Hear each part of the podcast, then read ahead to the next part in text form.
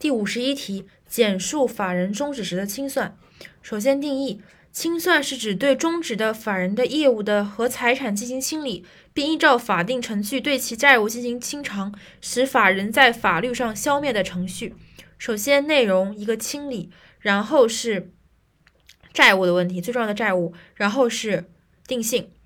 清算是指对终止的法人的业务和财产进行清理，并依照法定程序对其债务进行清偿，使法人在法律上消灭的程序。然后分为了以下三点：第一点是必须进行，第二点是义务人，第三点是法人存续的问题。第一点必须进行，法人终止前必须进行清算。根据民法典的有关规定，法人解散的，除合并或分立的情形外，清算义务人应当及时组成清算组进行清算。第二点，义务人、法人的董事、理事等执行机构或者决策机构的成员为清算义务人，法律、行政法规另有规定的，依照其规定。第三点，存续问题。